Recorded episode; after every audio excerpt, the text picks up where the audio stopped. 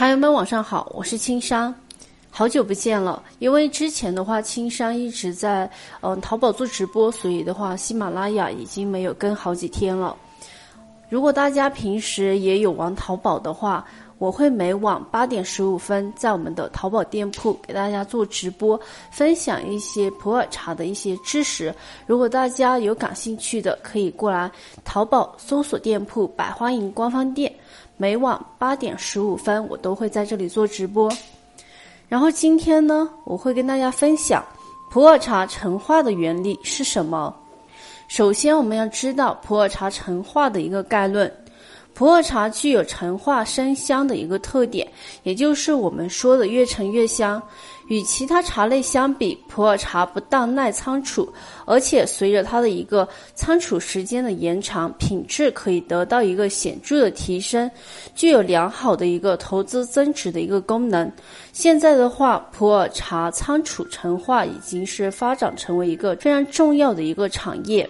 普洱茶的陈化作用，在适宜的条件下，在一定的仓储期内，普洱茶品质呈上升变化的一个趋势。良好仓储加工能使得普洱茶卫生品质得到保证，它的一个口感品质向着香、醇、甘、润、滑方向转变。普洱茶的陈化品质不单取决于陈化时间的一个长短，它更取决于具体陈化的一个环境条件和技术措施。在仓储过程中，普洱茶香气物质在组成结构和比例上发生了系列的一个变化。多酚类物质等发生了结构性变化，使得普洱茶因为它的一个存放时间的不同，具有独特的一个香型、汤色，还有苦涩味减弱减轻，口感会更加的饱满甜润。普洱茶储存时间变化的好坏与快慢，一方面取决于普洱茶本身的一个内含物质的一个基础，另一方面依赖于。就储存陈化的环境条件，环境适宜陈化普洱茶，在制品的色香味品质和卫生安全品质等，都能将得到一个非常好的一个改善，能实现良好的投资增值功能。第二个呢，我是要跟大家说一下普洱茶的陈化，普洱茶陈化的一个原理。普洱茶陈化的原理是茶叶内含化学成分进行非酶促自动氧化，发生氧化、降解和转化，引起褐色物质形成和香味改变的过程。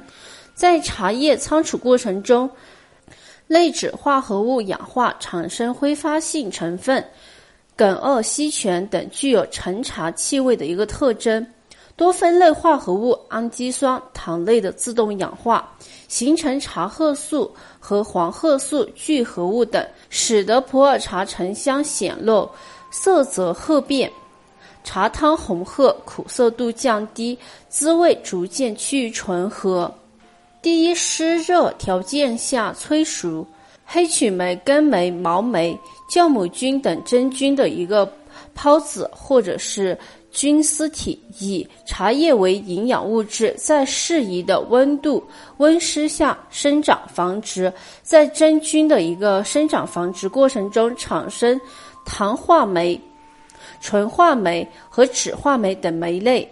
使得茶叶进行糖化作用、酶促作用和氧化作用等一系列的一个生化反应。茶叶中茶黄素、茶红素和茶褐素增加，茶多酚和茶碱减少，使得茶汤由原先的一个青绿色转变为黄色，再变成一个宝红色。可溶性物质增加，茶叶口感逐渐醇厚甘甜，感觉变得更加的一个滋润。广州、香港、台湾和西双版纳等地方全年温度基本上都在二十摄氏度以上，它的一个春季、秋季也经常在三十摄氏度以上，夏季更是经常在四十度左右，而且它们的一个早晚温差不怎么大，一般的湿度都是在百分之七十以上的。冬季的一个湿度也在百分之五十五以上。在这样的一个环境条件下来储存普洱茶，普洱茶陈化会比较快。第二，冷藏条件增香，蛋白质的熟化，糖的一个焦化反应，糖类变成醇类，最后变成一个芳香酯等，是多数发酵食品香气的一个源泉。在较低的一个温度下仓储普洱茶。有利于茶叶内含物质的一个缓慢变化，在昆明的一个温湿度条件下，三到十一月真菌可以繁殖，六到十月后熟的一个良好时期。冬季产生一个酯化酶，积累芳香酯。综上所述，多样性的一个生态环境、干净清新的一个储存条件，热藏熟，冷藏香。冷热的一个交替，季节的一个轮回，达到滋润普洱茶的一个效果。那普洱茶陈化它有什么要求呢？陈化是普洱茶发展香气、巩固和完善品质的一个重要工序。对于普洱茶陈化的时间和场所条件有一定的要求。第一小点，普洱茶陈化的场所。普洱茶陈化的场所要求专门的一个陈化室，温度约为二十五摄氏度，湿度的话要在百分之七十五，通风通气，干燥无污染无异味，清洁卫生。这里要特别注意的就是不能把这个生茶和熟茶混放，避免日晒和雨淋。第二点，普洱茶陈化的一个时间。不同类型的普洱茶陈化的时间是有差别的，具体如下：普洱生茶，云南大叶种晒青茶不经过渥堆发酵，而且完全靠自己的一个缓慢的氧化而形成后期的一个中期老茶和老生茶。生茶自然陈化缓慢。它的一个是需要非常好的一个环境条件，至少需要十到十五年，在一定的期限内具有越陈越香的一个特点。生茶以第七泡的汤色为基准，由最初的黄色一到五年，到橘色五到十年，到玫瑰红色的话是需要十到十五年，褐色。需要十五到二十年，葡萄酒红需要二十到二十五年，宝红色需要二十五到三十年。它的一个汤色变化形成一个完整的过程链条。再来说说普洱熟茶，云南大叶种晒青茶采用特定的一个工艺，经过后发酵、快速后发酵或者是缓慢后发酵加工形成的一个散茶和紧压茶。熟茶陈化是环境条件需要三到五年，而且它的陈化后香气独特的一个沉香，滋味属于醇厚回甘。普洱茶陈化的一个条件，陈化条件可显著的影响到普洱茶陈化的变化，存放温度、湿度能够极其显著的影响普洱茶感光。和理化品质变化的快慢，存放条件不同，普洱茶的香气成分和香类的一个变化差异明显。陈化生香是有科学依据的。普洱茶的一个仓储是后发酵的一个表现形式，而陈化技术是精致普洱茶所采用的必要的一个措施。影响普洱茶陈化技术的因素主要有微生物、水分、温度和湿度等。一、微生物，普洱茶与其他茶类相比较，除了拥有质量比中小叶种丰富的原料外，提供高浓度的反应物。它们的最大差别在于铁锅杀青、日照晒干和有益的一个微生物、固态发酵等特殊的一个工艺。普洱茶特殊风味的一个质量形成过程中，微生物占有极其重要的一个地位。可以说，没有微生物就没有普洱茶的一个后期转化。微生物在后发酵过程中所起到的各种化学作用，对普洱茶的质量影响是非常大的，有利也有弊。整个渥堆变色和湿热过程中的一个主要微生物有细菌属、酵母属、黑曲霉、灰绿曲霉、根霉属、青霉属等。一方面，微生物能分解纤维素和半纤维素，明显的改变茶叶的一个粗老的质量；另一方面，如果微生物繁殖过剩、代谢产物过剩，大量的消耗茶叶内含物质，使得茶汤变得平淡，且它有不良的一个怪异气味，甚至是霉烂。第二点，水分，水分是微生物生命活动的一个必要条件。是细胞内所进行各种生物化学反应的一个溶酶，而是化学反应的一个溶剂和霉菌繁殖的一个必要条件。微生物细胞组成不可缺少水分。